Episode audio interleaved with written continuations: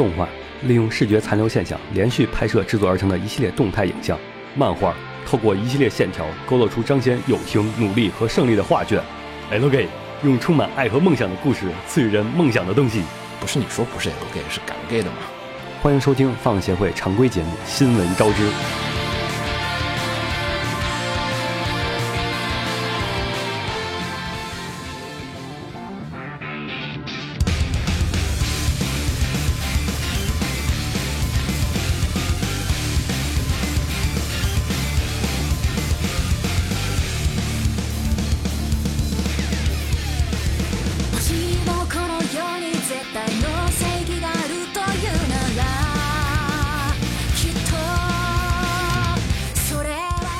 大家好，欢迎收听最新期的放协会常规节目《新闻招之》，我是浴火不死鸟。哎，大家好，我是带病上阵的黄瓜派的七岁。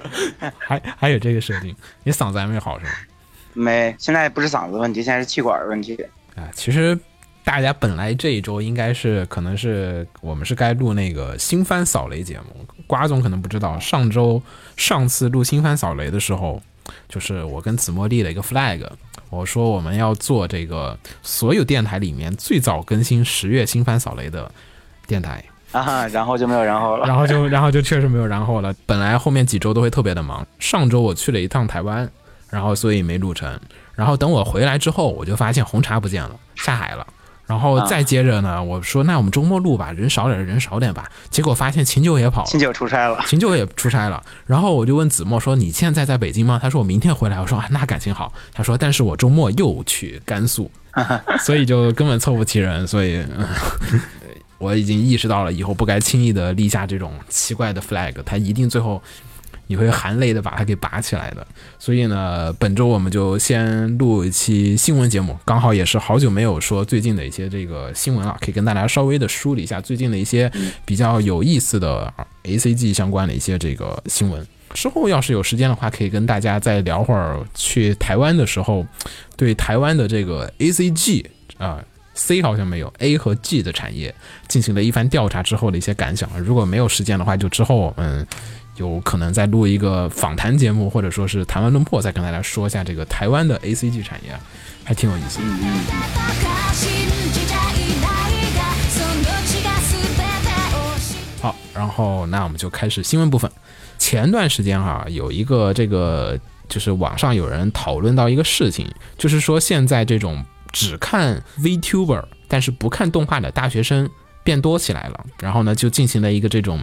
就是调查，因为大学生基本都是这种二次元的这个就是什么说呢，消费主力嘛，就是大部分都是你特别闲，然后经济又自由，对不对？这个是最强的这个消费力了。然后这个调查呢，啊不对，咱们得现在说一下这个 VTuber 是什么。这个 VTuber 我估计大家其实或多或少都应该见过。那个网上之前有一个那个 Kizna 爱爱酱，我们说那个啊，对，爱上酱比较早了吧，应该是爱酱特别早了，现在已经基本属于始祖。对，已经现在进入到第二个时代去了。这个 VTuber 就是说的是 Virtual YouTuber 的意思，就是指的虚拟的这种 UP 主。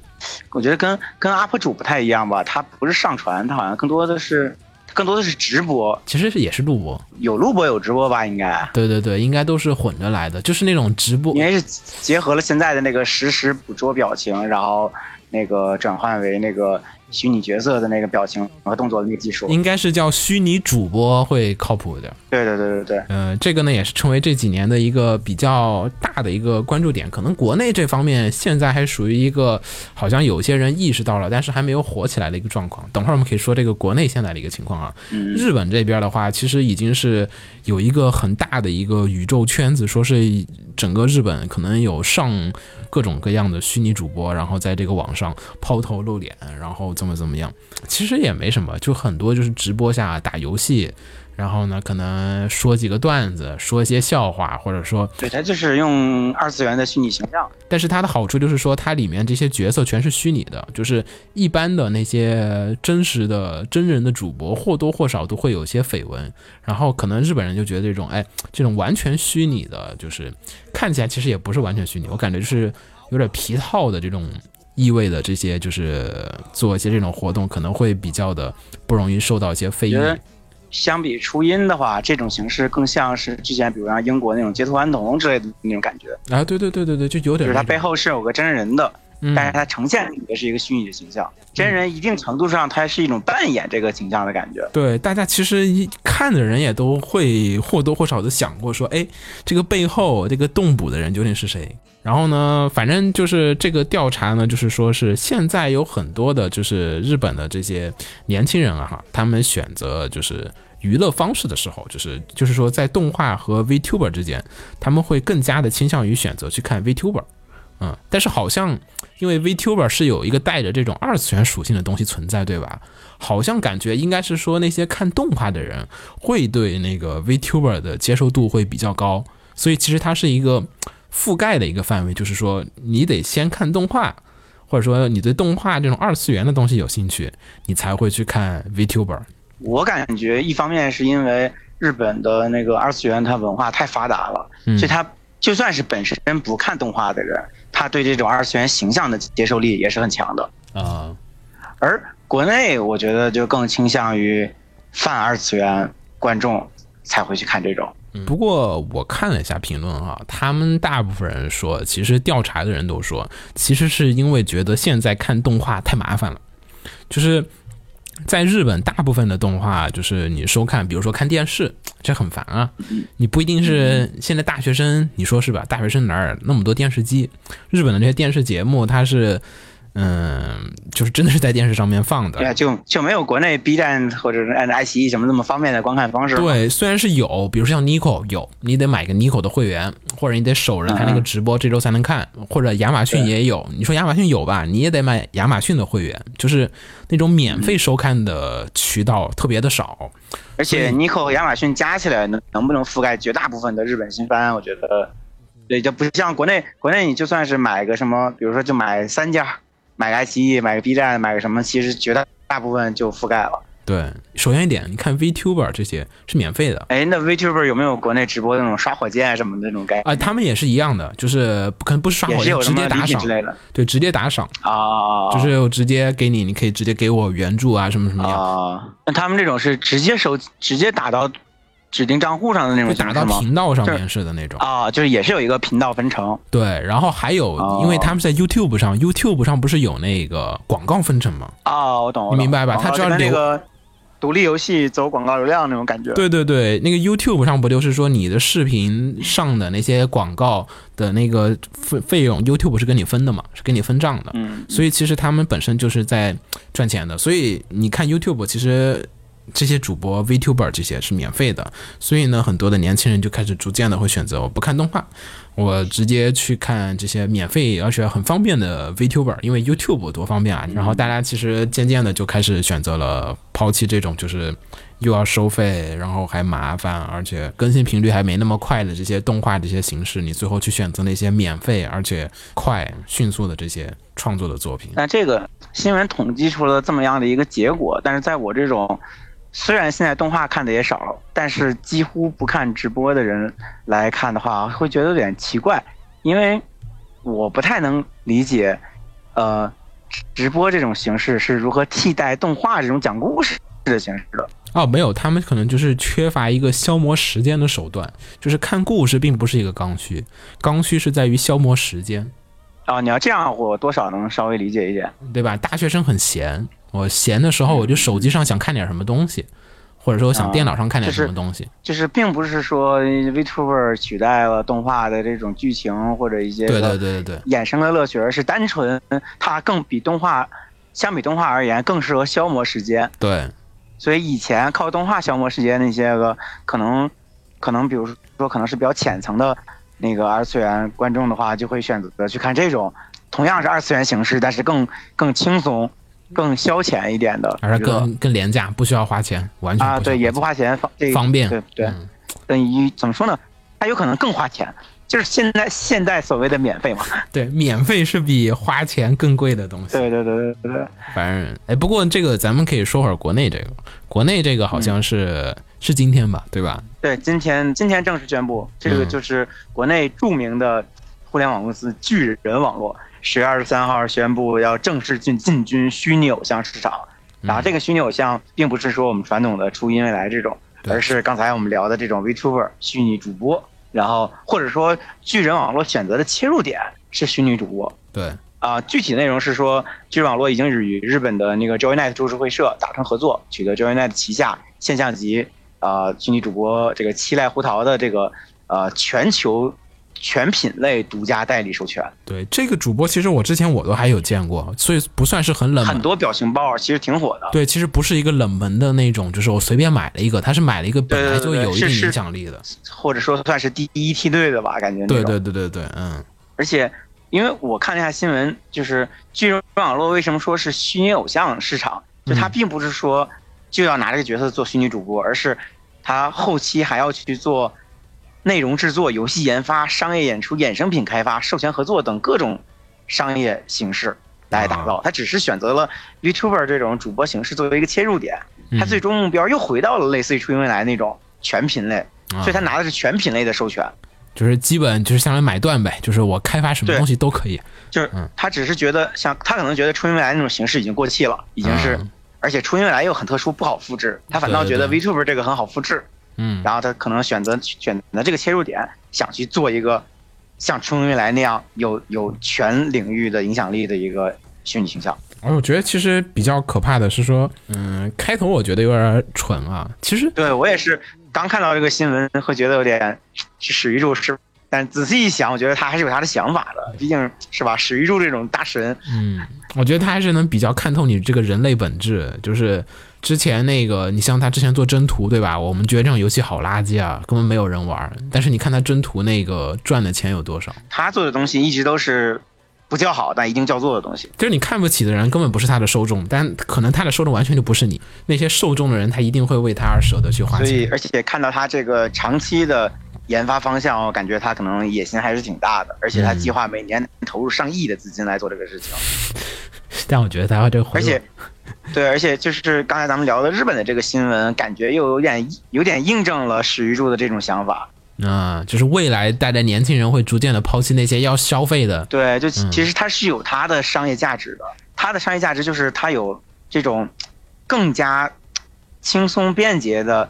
让大家消遣的这种优势。可能在现在这个快节奏的这个这个时代，大家更需要这种。而且我们没说到一点，就是这个虚拟主播其实有很多优势。它虚拟主播首先一点，它所有东西是虚拟的，它是假设的，所以它每一个说的话呀什么，它提前其实是预设好、考虑好，然后并且就是设计出来的，就是，呃而且就是这种虚拟的角色嘛，它是可以代代相传，可以延续，其实基本是可以无限寿命。对，现在很多比较主流的 VTuber 其实都是有公司背景的，有点像那种就是 idol 那种感觉。就是偶像的那种运营方式啊，或者怎么怎么样。并不是，并不太像国内的这种真的主播嗯以个、以个人为为那个核心的这种传统的主播，对，感觉就是感觉就是，其实他还是这个虚拟形象为主。如果你这个演扮演的这个人不靠谱，可能公司随时会把你踢了，换一个人。对对对对，不好说，哎，这得具体看一下大佬们怎么操作这个事情了。但是，因为我觉得虚拟主播这种形式就是真的是消磨时间了，它不会给你带来任何的，就是也不见得，可能也能带来实际的内容。不见得呀，你你那你那你说是吧？抖音、快手这些东西，真的能带来什么吗？那现在多成功啊！不能以成功 来评判，好像，但是对于史玉柱，对于巨人网络来说，他要的就是成功啊。嗯，是，可能只有我们这些有精神洁癖的人会觉得啊，你这不好。好，然后咱们说下一个吧。嗯，是这个日本非常著名的同人书籍销售连锁店 K Books，在他们的那个通信贩售网络 CQ Web 上面宣布，说是将会结束长达十五年历史的女性向同人志代售业务。怎么说呢？这个瓜总应该知道吧？K Books 那知道，咱们之前去的时候看过。嗯，在池袋有很多家的店，是池袋非常非常著名的这个同人连锁书店了，可能也是很多买 BL 的本子的朋友，我觉得应该会比我们都更加熟悉这个店嗯店，因为这个店其实它非常出名的业务就是在于它的这个女性向同人贩售业务上，但是这几年可能是随着就是嗯有很多原因哈，一个是他们这个日本的这个女性向同人市场好像发生了一个结构性的这种翻天覆地的变化，另外一个呢是这个有很多其他家的这个书店的这个竞争，比如说像是美弄啊和那个虎之穴，他们都把自家的那个女性向的同人业务就是越做越大，而且就是大家发现就是说很多你 K Books 卖的东西，别人虎穴也有。然后虎穴有的东西吧，你 K Books 不一定有，因为这个 K Books 其实是属于开的不算特别大的这种，就是虽然规模也不小，但是它绝对还是比不上这个美弄和那个虎之穴的那个规模的这种同人书店，所以它那个别人呢有你没有东西，你有的别人全都有，那大家就都不来你这儿买东西了。这几年逐渐的被这个虎穴啊和这个美弄用各种各样的商战，然后就是拉拢很多社团过去之后，K Books 的这个。内容的这种优势就是逐渐的不复存在。除了它在池袋有非常非常多的店铺，然后显得就是说池袋全部都是有 K Books 的以外的那种感觉以外，已经基本是没有太多的优势了。然后再加上就是这几年，其实日本的这个就是互联网进程还是很大程度上的冲击到了很多的实体书店的业务的这个。范围，大家都知道，就是说，国内的很多传统的书籍销售店，之前光合作用不是前几年的也倒了嘛？嗯就是很多大的这种连锁书店，其实真正的是要去靠销量销售吃饭的那些书店，其实都已经撑不住了。而在日本呢，其实这几年这个同人志的这些书籍哈，这几年日本也很多的，像是 Booth，还有那个 DL Site，还有美龙啊，还有 DMM，他们自己都开了那个网上的那种数字同人书籍销售的业务，就是电子版。啊，嗯然后呢，就是很多人开始买电子版，然后再加上这几年的，就不是这几年，很多年前就一直在开始做的这个通贩业务，就是网购嘛，就是你可以在网上网购各种各样的同人志的这种业务开展之后，这个 K Books 的这种业务就是实体店业务就越来越难做。嗯，而且它的店的那个分布吧，也不如其他家来的像是周转，比如说像是虎之穴，可能是说大阪有个七八家，东京有个三四家，北海道也有几家，冲绳也有几家，可能是全国各地全都开。但是 K Books 是全国它都有书店，它有十几家，但是呢，其实那个十几家里面有百分之七十八十全在池袋，剩下只有个三四家才是在其他地方的。所以它如果在东京打不赢虎之穴啊，或者是美弄啊，它就完全失手的一个状况。所以这几年。前几年就一直有流传，就说是啊，K Books 可能要结束他们这个同人志代售业务，然后所以呢，这次这个突发的这个就是公告，其实很多人只是觉得意外，但是呢也预料得到啊，他之前就是有这个氛围，就是说可能搞不下去了，我们就不搞这个同人志的代售业务了。我看了一下他 Kbox 的官网，嗯，他的那个通通贩的那个页面底下四个板块，其中有两个板块是女性向同人志对啊，嗯通贩，就对他来说应该是个挺大的业务。但是就是这几年，确实竞争上可能是竞争不如其他虎穴啊和美弄啊这种，就是它体量大，你知道吗？嗯就是我以前专精这个东西，但是你其他家那种体量特别大，你比如说你在那个池袋，你你有你一个店有两层楼，OK，我有一层楼专门卖女性向，我这个虎穴，我在全日本全东京我有这么多家店铺，我每家我都拿一层楼出来卖，你拼不赢我呀。啊就体量上拼不赢，而且其实就是大家就说这个女性 only，其实可能就是 K Books 比较尴尬的一个地方，因为其实这几年的女性向同人志，我问了几个朋友，他们都说其实是越来越不好卖的，就是。你看哈，就是在日本的时候，你就很容易能察觉，就说现在的日本的这些宅女，嗯，我们就说宅女们，嗯嗯，宅女们她们消费什么？其实，在过去可能就是啊买个 BL 本，你印象里对宅女所有的印象就是买什么 BL 本，对吧？现在你对宅女的印象是什么？看那些二点五次元的那种舞台剧，对不对？就比如说像是什么刀、刀剑乱舞那些的舞台剧，啊什么小排球，对吧？然后还有什么那些，就是它是有演员演出的，有点像宝冢那种歌舞剧啊、舞台剧啊这种的很多。剩下一批人呢，有一点，对吧？很太多了。你想那天我们在池袋逛的时候，你想路边上都是那种各种池面男向你迎面走来，那路边的海报都是贴的都是各种真人的舞台剧的那些演员的那些海报啊，还有一些那种小型 live 啊什么的。你看这几年像什么《歌之王子陛下》，然后什么嗯《偶像梦幻祭》，对不对？他都是在搞这种真人剧，然后所以同人本的业务其实。本质上，大家还是喜欢追星一点，可能会多一些。所以，二点五次元舞台剧这西训走了一片。然后，男性这边玩手游，女性也玩手游啊。女性玩手游可不见得氪金比你男生少，对不对？然后所以其实就是舞台剧啊和这个手游啊，把宅女原来手中就是，比如说原来有一百块钱，你一百块钱有九十块钱都拿去花在这个同人身上，现在可能就是这个份额就要被其他人给占走拿走了。所以 K-Books 这种营收肯定是，如果你总的那个就是宅女的宅人群它数量没有膨胀的情况下面，你的钱肯定是变少的。你被其他产业的人给抢了这个手中的这个钱包，然后最后面你就只能这么惨，而且再加上实体店呢又被这种通贩给侵占，我都觉得有时候我都觉得，如果说国内能很轻松的能网购同人志的话，我都不愿意去实体的同人书店。你实体同人书店里面你能卖几个本子吗？一千本儿，一千种类吧，对不对？你网上你买什么种类的你找不着，在家里面就能，而且很轻松的能买到。我靠，虎穴那个有多挤？你想想，K-Books 那个比它还挤。我进去你就是人挤人，你买那个本子还不一定能找得着在哪个位置。你在家一搜，我要哪个 CP，你一搜它就出来了。所以其实就是对这种实体的同人书店，而且还专精女性向的，其实生存空间是越来越难受。尤其 K-Books 这种业务，它做的特别的窄，就是一旦有一个地方有很明显的这种变动之后，它就很容易整整个崩但我。就比较好奇，它作为一个一个它这个公司比较主要的业务，它就这么取消的话，那后面后面的话感觉就比较微妙了。他想专做那个，他现在取消的是叫他那个，就是女性向委托同人志事业，就是说是，比如说我们这次要参加一个同人展，OK，我有一百个本子，我放五十本在你这卖，我拿五十本去会场里面卖，然后会场里面买不到的人来你这买，但是呢，啊，就是他他其实是代售业务我看它，它通贩里面，呃，四项，其中有一项是女性向委托同人志通贩。对，这个是代售业务，说白了就是它比如它传统的女性向中古的那种，它还是会继续做。对，但是中古其实是在赚另外一个钱了。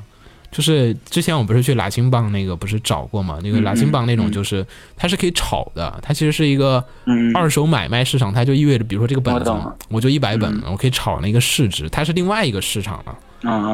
嗯，买卖二手就是我买一个高的过来，然后再来这卖，然后就诸如此类那种。那是另外一个倒是，所以他现在就是想去，可能是那我就不做我这个，因为他这个可能占他的比重太大了，他可能想收缩业务范围，就是那边开支很大，所以我把那边开支大的部分给砍了，然后我专门去做我这个开支比较小而且专精的这个就是中古。但是实际上那天我跟雪峰聊，我们又说中古你也做不赢啊。中古拉新棒那些专做中古的，你怎么能打得赢别人专做中古的呢？比较微妙。就是就是不断的在这个退啊退，然后哎呀，就就是这个时代可能就是到了一个就是。可能这是第一家不做的，可能后面其他家再再其他家再稍微比它规模大一点的，可能拉新棒可能也会收做一部分的业务，可能虎穴和美龙也要收做业务。因为那天我我们聊就说，可能这个时代就是说平成年代最牛逼的东西可能是同人，就是平成可能是同人志的一个巅峰。互联网不算特别发达，就是你网上能查到有这些同人本，但是你在网上没办法直接浏览这些同人本，你只能在网上查到 OK，然后我再去实体店里面淘。但是我们现在已经到了就是平成末期，马上就过了挺平成年，这个时候的互联网已经特别发达了，你在网上对高度发达，信息传输什么的。对，就是你可以直接在网上浏览同人志了，而且就是说可以不用去，或者说可以直接靠网购进行通贩了。可能九十年代网购业务还没有那么那么的发达和好用，现在已经到了一个就是网购很发达、很好用的年代。就是你起来是因为互联网告诉了大家啊，有这么多的本子，这活动在哪儿，你可以去哪儿买，给了你一个索览。导购的一个目录，但是当互联网成熟到一定程度的时候，其实你就可以蹲在家里面，就可以买到同人那其实同人本同同人本文化还是在的，只是它的载体从实体从从实体的那个销售转化为了网络上的，对。可能网络上的销售，然后还有一部分直接变成了纯数字化的对。同人本。所以就是其实第一波冲击，先不说这个同人文化究竟能不能延续下去，至少说现在的情况下，就是说同人书店肯定是最受最先最先会受到这一波网络化冲击的。你看国内的实体店受到冲击有多大，对吧？日本可能传统的其他业务它有些什么。哎呀，我也不知道说不明白。日本的这种实体店可能带有些奇特的魅力，大家还去实体店里面买东西，但是你逐渐的肯定会受到网购的冲击和影响。同人本商店是第一个遭到冲击的，所以我们也不知道说这种同人本的书店是不是未来会逐渐的变少。我觉得可能就是会逐渐的变小，肯定会逐渐的收缩，收缩到某一天，大家就是只有实体店就一两家，然后剩下全部都是网购，大家全是存个仓库就好了，跟亚马逊一样的，没有实体店。嗯，是不是？我感觉可能这是一个真正意义上的不得不面对的问题，只是 K-Books 可能先面对了。我，那我先裁吧，我先受不了了。我觉得这个可能还是要，可能要整个看整个日本二次元实体店这块的发展，因为目前来说，他们的实体店还是相比，比如说相比中国有很大的一个不同。它它有它自己的一些优势，对但是这个优势能维持多久还很难说。其实现在他们都有一个说法，那天我问了几个日本的朋友，他们就说是他们觉得现在秋叶原也是破落了，他们觉得是落败了，就感觉秋叶原全是你们中国人，哎，好烦啊！就是那个就是买本的人其实不多，你看那个秋叶原各种商店里面，游客可能占了有一半。都是去瞎逛的，没有瞎几个人买。特别密集，所以呢，其实真的想买本的人就觉得哇，好麻烦啊，回家我网购吧。是不是嗯？对，然后呢，但是那些商店呢，可能又觉得我靠，人流量这么大，然后所以就很尴尬。所以其实逐渐的这种实体店会有些冲击。这个之后可以静观其变，再看一下后面。我觉得可能未来同人的这种销售模式，可能是会有一个新的形态诞生的。可能同人展还能再延续一段时间，但是这种很商业化的同人制商店肯定不好说了。嗯，下次去日本可以特意去 Keybooks 逛逛，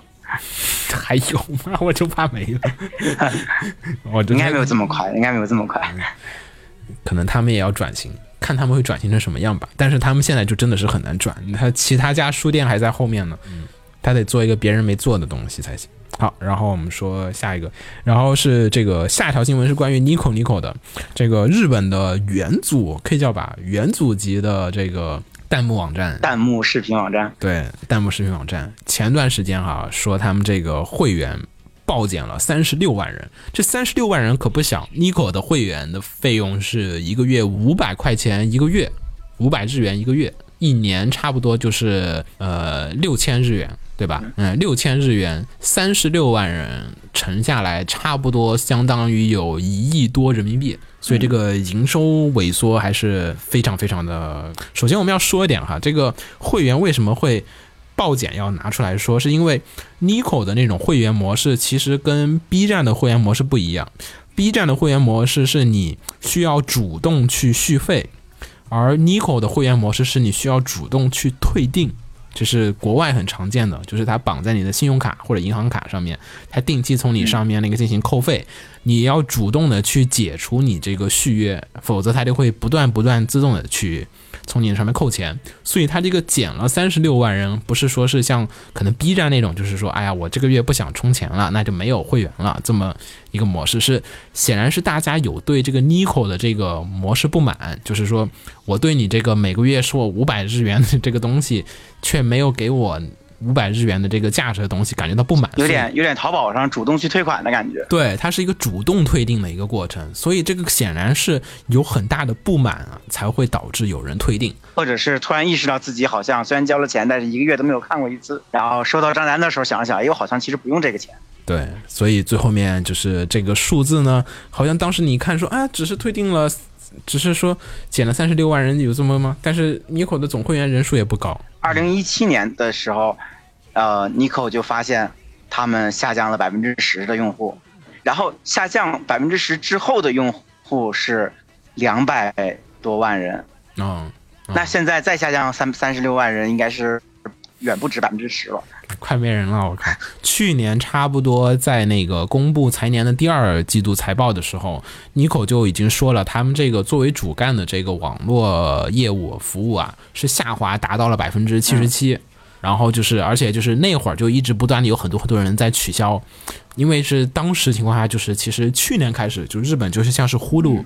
Netflix 对吧？Netflix 在日本打广告的力度，我觉得这几年呃，不是这几年，就是从去年到今年，我觉得力度特别的大，地铁啊什么到处，而且疯狂的买各种日本动画，所以其实对于 Nico 的这个冲击还是非常非常大的。然后再加上呼噜，呼噜这种去年也拍了和今年也拍了不少的，就是日本本土的这个原创的网剧，拍的非常的多。然后还有就像是阿比玛，我们是这种做综艺节目的，对，然后做这个综艺节目的也非常非常的多。所以其实你在去年前年那种状况下，就是说。可能前面几年 Nico 只需要跟自己的这个糟糕的，就是网络环境做这个斗争，现在开始就是他不得不跟外面很多很多的这种后来后起的这些各种各样的视频网站进行这个斗争。虽然好像你觉得 Nico 的这个主要的卖点是在于它的弹幕，但是呢。可能在它主要的这个就是视频功能实在是太糟糕了，就是你毕竟哈视频网站弹幕是作为一个辅助的，如果你的这个看视频的这个内容它跟不上，就是 contents 它跟不上的话，那么大家自然而然你弹幕功能再好也没有什么太多的意义。其他家确实没法模仿你这个有专利的这个弹幕功能，但是也就仅此而已了。所以。这几年，Nico 的这个会员的人数是不断不断的下降，他们也是想了很多的办法，比如说去年他们终于后知后觉的说，哎呀，我们把 720P 加上来吧。你想 720P 啊，然后 国国内国内视频网站都已经快普及二 K 了，二 K 四 K 了。对，然后呢，他那个免费的，后来呢，就是那个收费会员终于勉为其难的开通了这个幺零八零 P，而且还有码流限制。就虽然是个幺零八零 P，但它码流比 B 站的小一一圈儿。B 站的 1080P，对 B 站的幺零八零 P 是可以做六十帧的，好像是。然后你 Nico 这个各种压缩，然后才能做个幺零八零 P。所以作为一个视频网站来讲，Nico 这个技术太过于的，就是落后到一种你已经不可思议的一个状况下面。我觉得日本的，是吧？整体的网络的技术环境都挺落后的。就是所以呢，这几个季度，就是再加上它的外部竞争对手这几年表现的特别的好，然后大家呢也有各种独占内容啊，也做的还不错。所以呢，Nico 这种，而且 Nico 有一个问题，他穷。Nico 是真的没钱，Nico 是一个在啊抖王狗做个超会议都赔钱。对，他是抖王狗，他是在那个就是角川下面的。那么角川啊，对，所以呢，他就不能再向其他外资融资，你明白吧？因为我已经上面已经有资本了。嗯，而且因为角川有在角川有有自己的游戏业务，所以 Nico 又不好自己再独立搞一些游戏创收。很尴尬。嗯，所以呢，Nico 的业务到这个状况下之后，就是每况愈下。就是我想要改进自我，我要做幺零八零 P，OK，、我要花钱啊，但是我没钱，我没法去做，所以最后面就不断不断的死循环，就是大家逐渐的发现你 Nico 的这些新功能实在不行，再加上去年兽娘动物园那个事情，啊，兽娘动物园当时不是因为那个换塔斯基监监督的时候，那个引发了很多人的众怒嘛，于是呢，就有些人抵制角川，就说你 Nico 也是角川的，好啊，那我们就取消你这个会员。然后就有一群人就是枪，也没有嘛，你确实是你哎角川的人，你不躺，你不冤这个，所以呢，但是开始有去年有一波人取消了这个 Nico 的会员，然后呢，所以呢，就是各种风评啊都不太好，再加上大家都说，你看 YouTube 四 K 呢，你这 Nico 有个啥？然后会员还那么贵，老贵五百块钱，那个什么呼噜好像五百日元，好像什么旁边那个北马什么三百八，你这五百日元给我们这看个七二零 P，你好意思吗？是不是？所以呢，尼可就陷入了如此大的一个情况，就不断的有人退订、退订、退订，因为确实他们没有任何的改善，或者说他们想，但没有钱去做这个事情，所以就很惨了。再加上，唉，我觉得他们确实是没办法再融更多的资进来。角川还是作为大企业，还是可能不太不太那么的在意你 Nico 这个事情，因为我觉得现现在按照这个它付费人数下降的这个巨大的这个数额的话，角川要是不想想办法，Nico 可能就要跪了。但是我觉得角川应该无所谓，他们就是你看他们在动物园的时候都没有什么多的想法的话，我觉得，因为 Nico 他在日本有他弹幕网站的这个特点在，嗯，还不至于说就被角川放弃。他还不像说 A 站、B 站有竞争，B 站、A 站、A、B 两站都有弹幕，然后你感觉 A 站完全竞争不过 B 站，就开始被大佬们是吧？嗯但冷现代人现好像又不太一样。但是现代人不太那么需要弹幕。你想哈，有一点是这样的，就是嗯嗯，Nico 前段时间我看了一下，就是在很多分区里面，就是你如果单日的点击就差不多有五千人，你就能进嗯 Top 三、这么惨，就就没有人流。我这太惨了。然后去看那个什么，他那个有个什么大战的那个什么评选啊，那个 MAD 的比赛，MAD 的那个比赛，往年都是十几万的选票才能当第一，现在个两三万就能排到前 前十名去。我说我靠，大哥了那！是实在的没落了很多了，尼克。就是大家其实对弹幕功能，就是你先要做好内容，然后其实其后才是这个东西，而且可能也确实它没有什么增长点了，就是上不去了。你看奈飞其实就已经有点体现这种状况了。奈飞其实最近也不好过呀。奈飞最近是前一段时间是他们是在第三还是第几季度的时候，是说那个股价就是股价好像跌了一段时间。为什么呢？当时他们就说是因为你这个奈飞本来我们可能预计我我是瞎说的数字啊，我不记得具具体数字了，就是说你第三季度本来我们预计能增长百分之两百的，结果你只增长了百分之一百四。就是你没有达到我们预期的增是没有达到预期，增长的速度，增长速度哈，增幅没达到百分之一百分之两百，你只到一百四，我们觉得你没到，然后所以大家就就是投资者就很谨慎的，就是收拢了钱包，觉得你是不是到头了？对对对，是不是你涨不上去了啊？我是不是要准备好脱手了？就是那种感觉。嗯，所以你像日本这种更保守的，那是说的美国人对吧？美国人那是很牛逼，那你就美国这么就是这种，是不是你感觉好像很有前瞻性的都是这么收拢的话，你日本人这比美国人保守多的日本人，再加上这个角川这种大企业，想在那个 Nico 上面更多的投钱，我觉得就好像就更加不太可能，是不是有点道理？我想了想，就是所以最后 Nico 可能就是。谁也没办法解决这个问题，除非你有钱完全革新你的服务器。他们现在还在问自己的服务器卡而担心呢。就是以前可能他最开始就是因为服务器卡嘛，就是我没有钱买更大的服务器，没法支持 720P。他不是他不想支持，是他的服务器不支持 720P。如果再往上，他网站就爆了。嗯，哎，我觉得日本的这种资本环境跟国内还还是不一样。就我觉得，你说尼克尼克他，你就不说现在吧，你说早几年它作为弹幕视频网站，这放在国内就是独角兽了。对啊，现在他但是现在日本也是。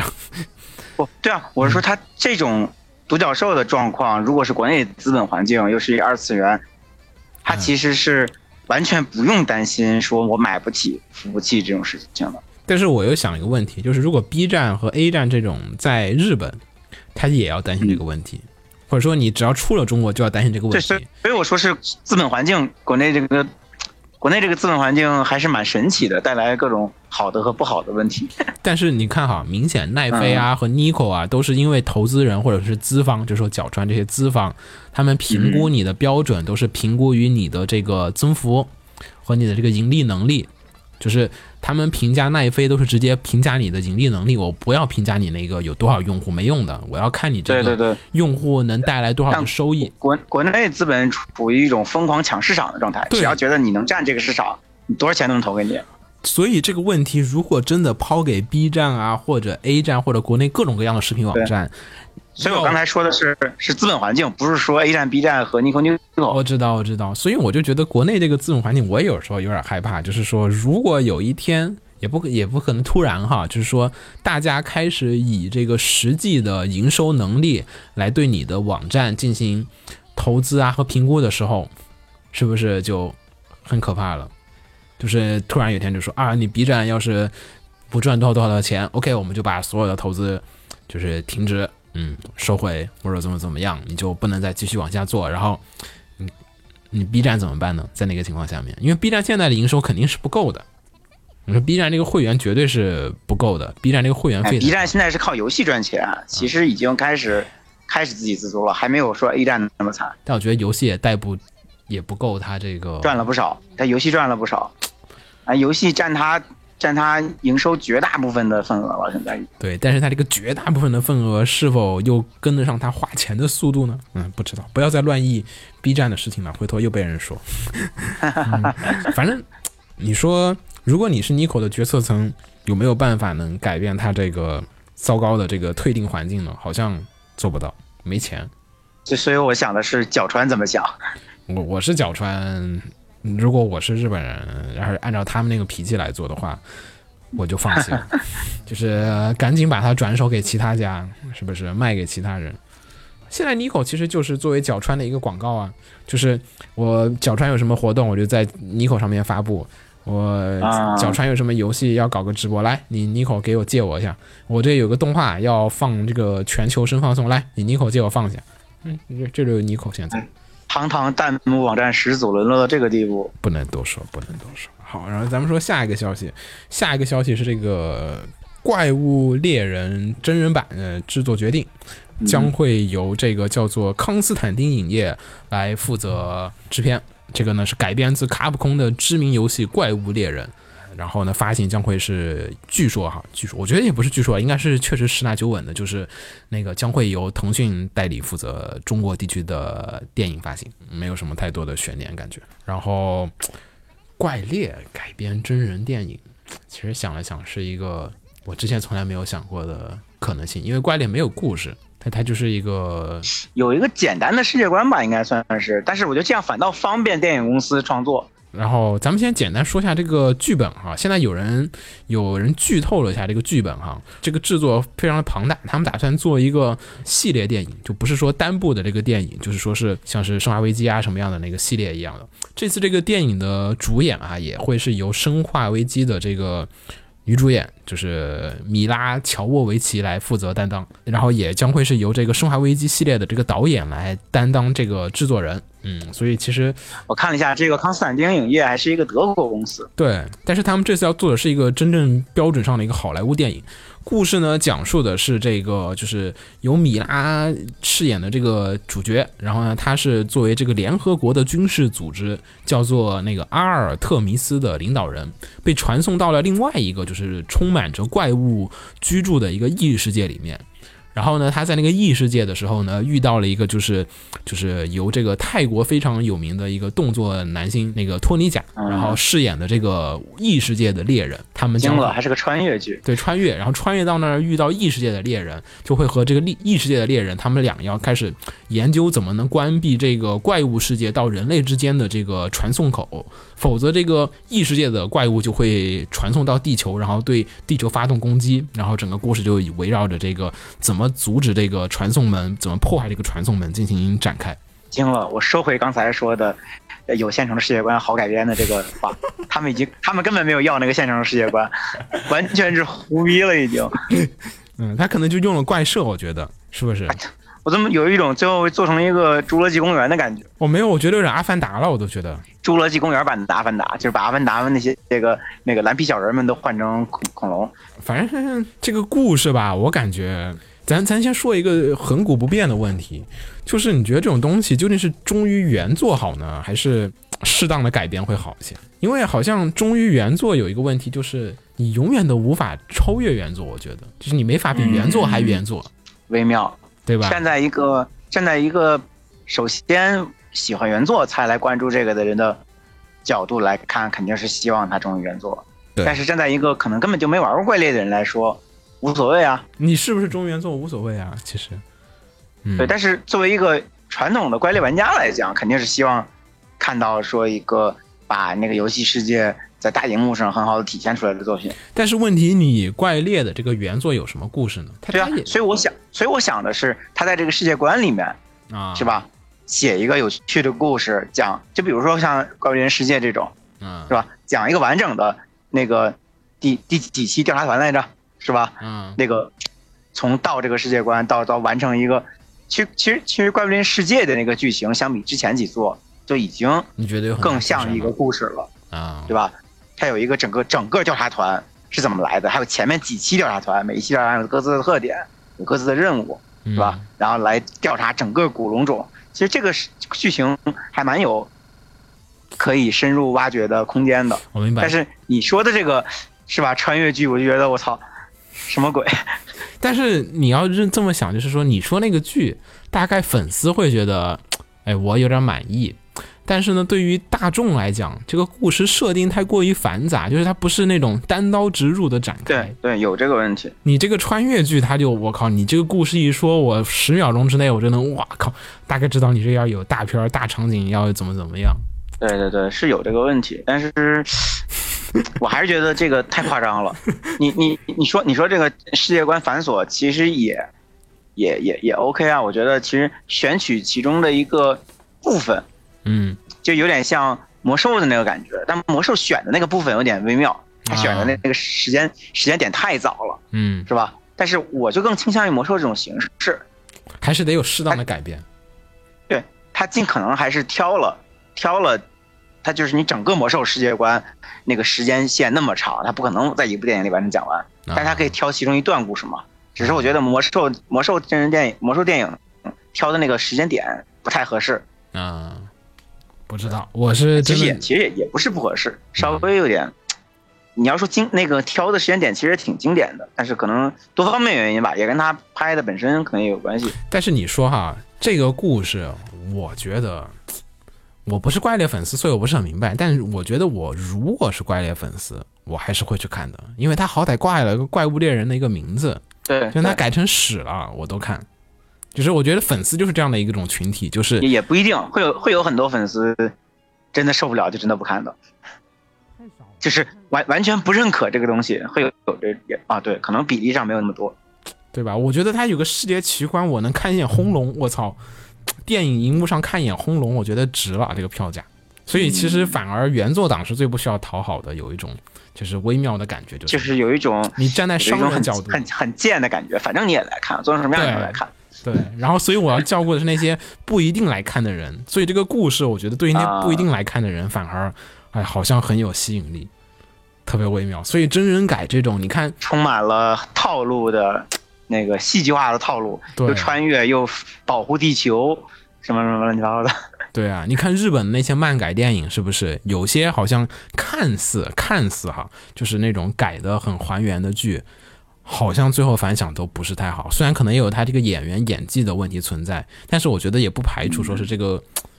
是不是？咱们极端点说，就是这个故事，它因为它那个太过于原作党了，我就有点担心，我不是原作党，我去看那个故事，我看不懂，嗯，会变成一种粉丝嗨的这个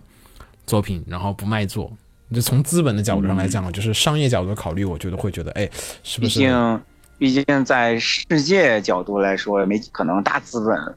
的眼前也没觉得怪猎玩家是个多大的群体。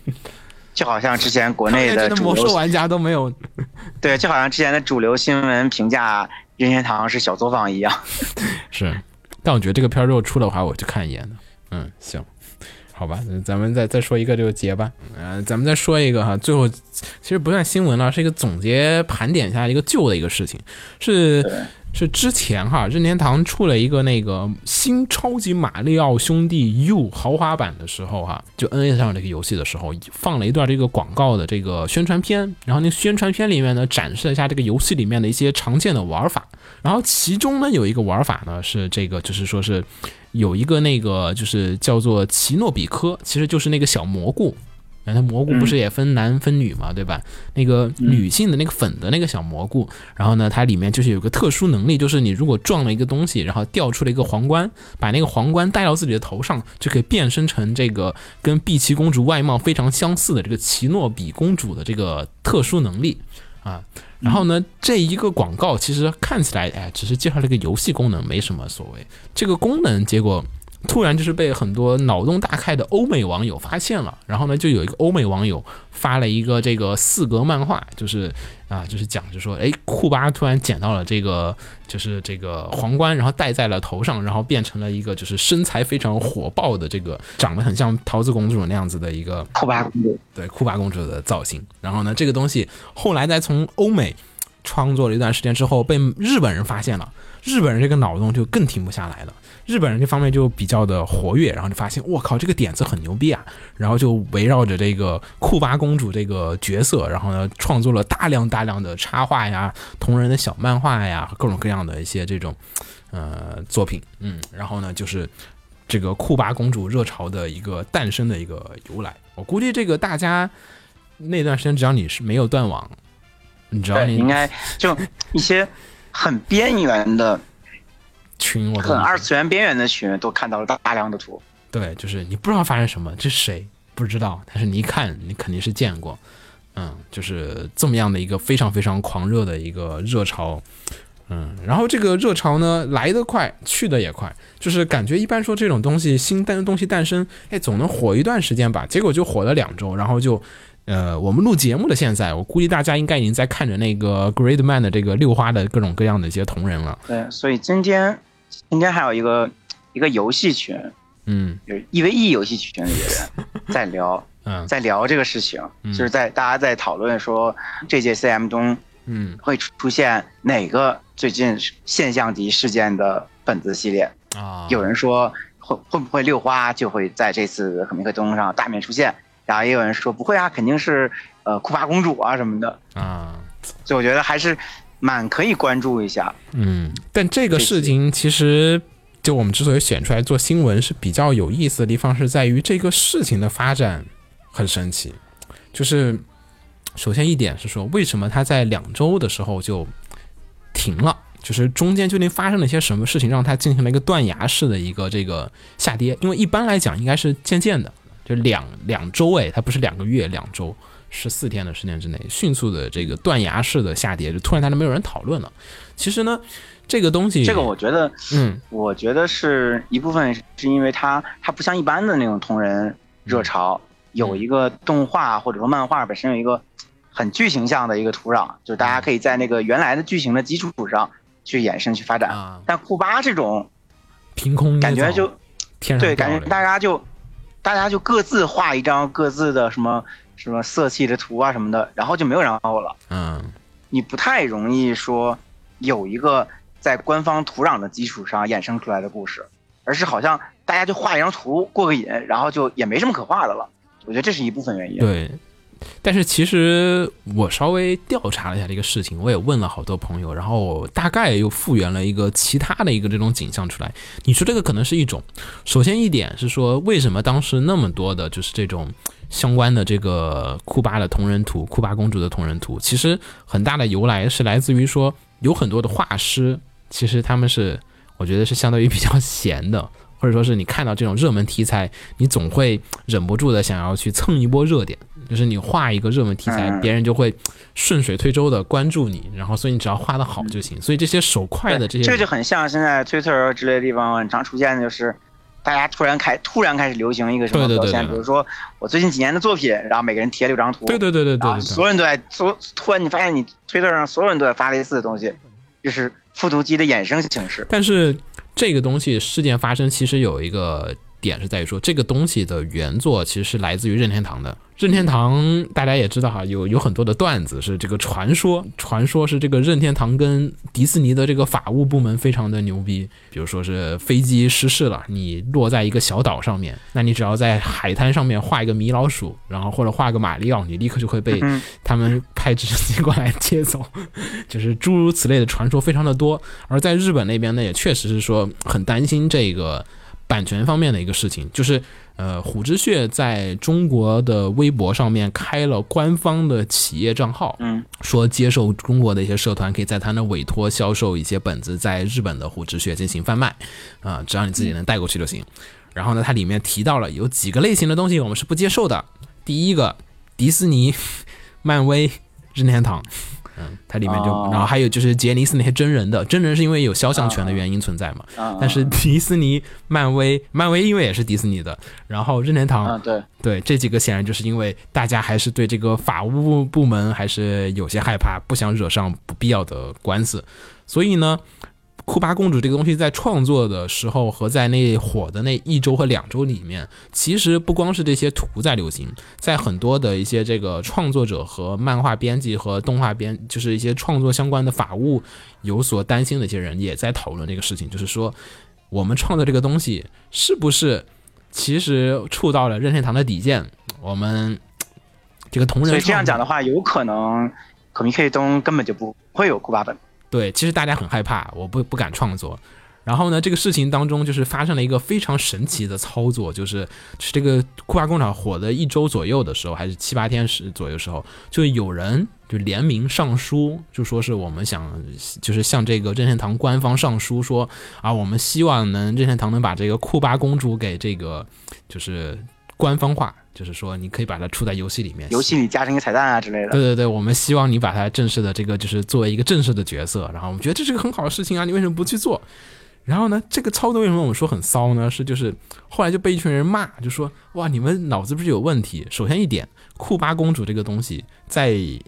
任天堂的原世界观里面是没有这样的角色存在的，这是一个大家脑洞里面，其实你说是不是同人作品吧？它是。但是呢，原作里面并没有，所以你创作它其实是在一个灰色地带的。是个意淫同人，对对对，是个灰色地带的灰色地带，跟你画一个马里奥的同人的性质是完全不一样的。就是官方并没有库巴公主这样的一个角色存在。你现在如果让官方承认了有库巴公主这样的一个角色存在了，或者说他做到游戏里面了，那么你就会变成一个就是像是画马里奥的同人一样的真正意义上的侵权了，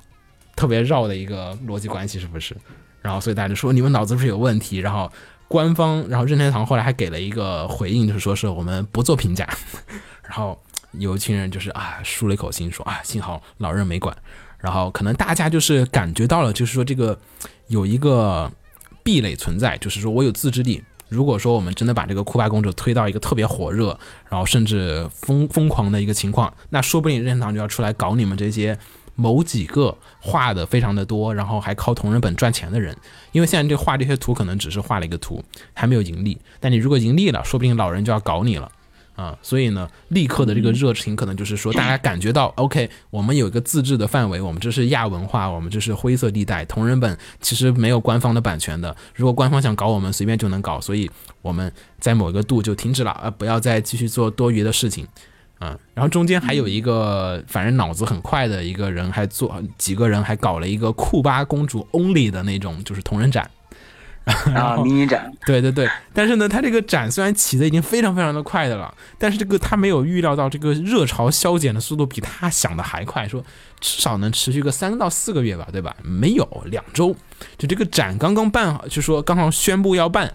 然后就热潮就已经消退了，就完全没有人在聊这个事情了。然后呢，结果我前几天看了一下这个，说这个同人展报名情况，只有四个社团报名了，大家自制力非常的强，就说我不要去作死，你们想要自己做的人自个儿去做吧。所以就是大家其实明显的感觉到了，跟有种。默默的约定成俗的感觉，就是官方可能我做到某个度的时候，官方就会搞我，所以我自己也刻意的回避，不要做到那个度上，让官方搞我。然后官方也可能刻意的留一个口给你。嗯，你说国内哈，国内这个情况其实就是你知道凹凸世界吧？嗯嗯，凹凸世界就是一个靠同人火起来的，就是它火起来就是靠同同人文化。一个作品，所以呢，其实同人本质上是很大程度呢能推进这个就是官方的这个人气度的，所以日本呢也允许这种就是同人二次创作，它是默许的，或者说是灰色地带下的默许的。而且日本这种环境的话，很多业内本身就是从同人慢慢转变过来的。对，所以大家知道同人是有好处的。你说有没有好处？是肯定有好事的，就是包括就是库巴公主火的那几天，就是说是任天堂的股价还上涨了 百分之二。这很可怕的啊，那不少了 啊！对，任天堂的股价呢，是不是？对对对。然后大家说：“我操，这就是说这个东西的股价上涨是超过什么？超过任天堂开直面会，就你任天堂发布新游戏都没有这个强，是不是？你就感觉这同人的力量非常非常的猛。所以你说同人是不是一个好事？官方肯定是认可的。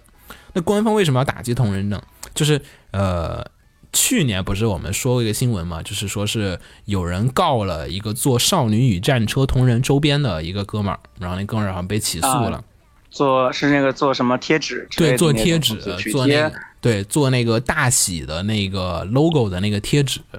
就为什么呢？为什么官方要告呢？是因为我本来打算出这个周边的，或者说这是我们本来就可以出的周边的，你同人把它出了，那我们就没得出了，或者说我们出了，你比我们便宜，是不是？啊，那你就侵害到了我的利益，所以其实同人现在，所以模型同人模型管的就比同人本严多了。对你不能侵害到我的侵害到官方利益。对你不侵害到我的利益，OK，请你创作你的，你还能给我带来利益，没问题。但是这个侵害利益这个东西就很其实，在过去的同人，可能八十年代、九十年代，很多的 otaku 会意识到这个点，但是互联网兴起来之后，大家可能就是，嗯、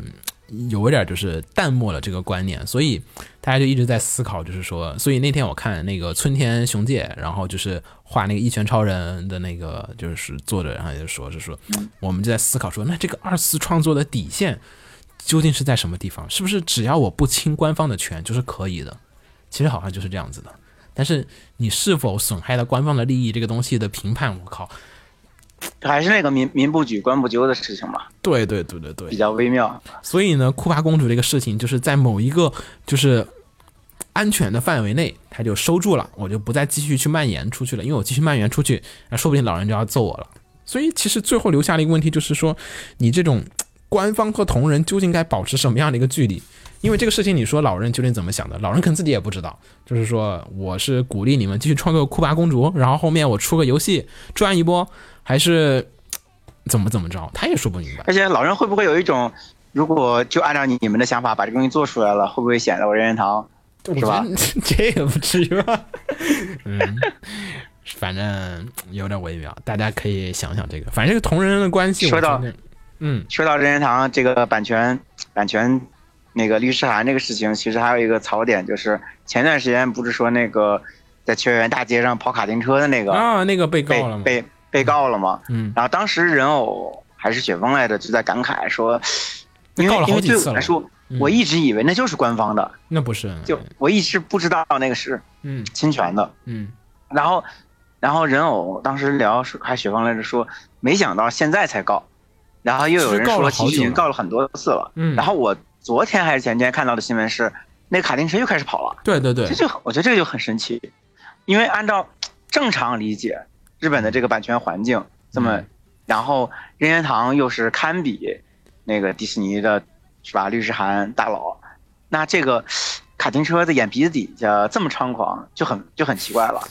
没有，他们说反正是那个那个也很狡辩，就是说我虽然戴了一个红帽子，不意味着我就是马里奥。我从来没有想过我是马里奥，我也没有说过是马里奥卡丁车，我没有用过这个字他。这种很明显的是搅拌的，其实严格来说也也无法给他脱罪。你想想最近的大关和龙桃子，是吧？啊、我觉得可能是他赚的钱真的很多吧。你就算告赢了，发点罚金，如果罚款的金额超过他的利益的话，这个事情就很难往下搞了呀。但是现在的情况是，这个东西不断的重新搞、重新搞，那就很微妙了，神奇。这个也没法什么多聊，反正咱们也不知道到底情况是什么样。你感觉这次同人新闻有两条呢？手冢治虫那个算不算同人呢？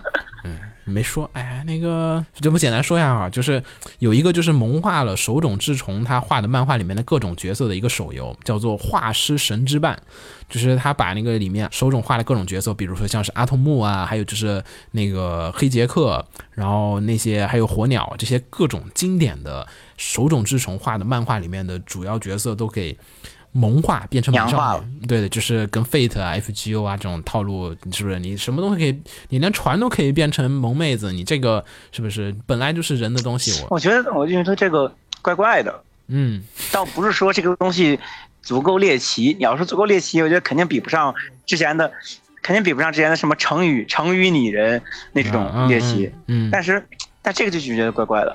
有一种过度消费或者说不当消费的感觉。就是对你不该这么搞手冢治虫的这些角色。经典作品对对对，好像好像是这个点上怪怪的。就是你经典作品被这种程度的萌化，好像就是大家会很难以去接受而。且我觉得，我觉得嗯，手冢，你要说手冢治虫在，是吧。手冢，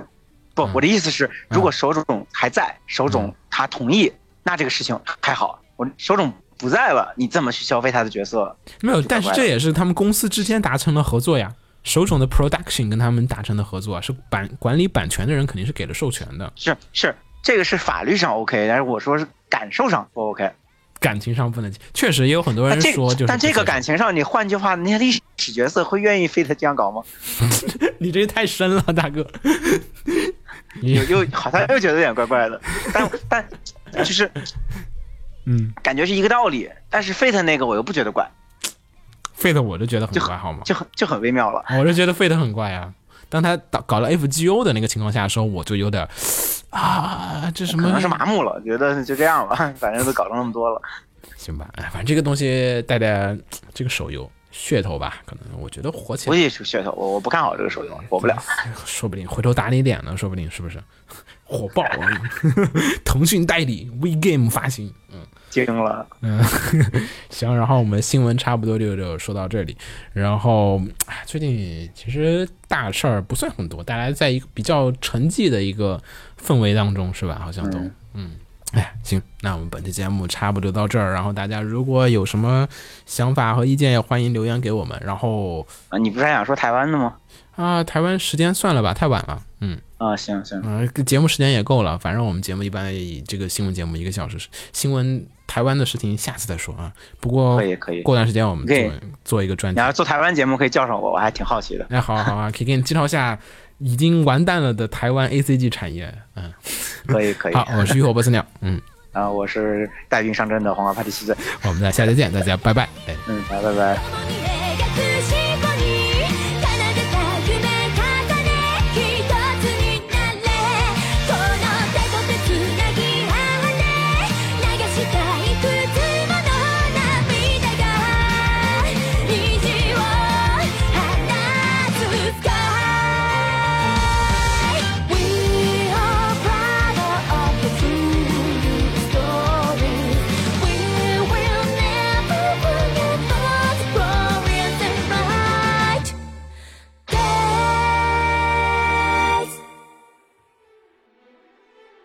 放映协会动漫电台是放映协会推出的一档半专业向的动画漫画广播节目。每期我们都会介绍不同的动画漫画相关知识，台前幕后通通包含。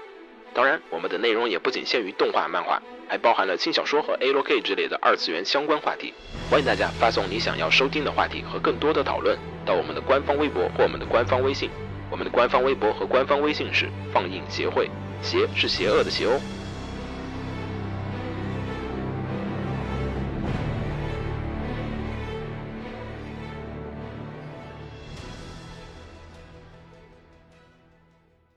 给楼给你妹啊！是给楼给好不好？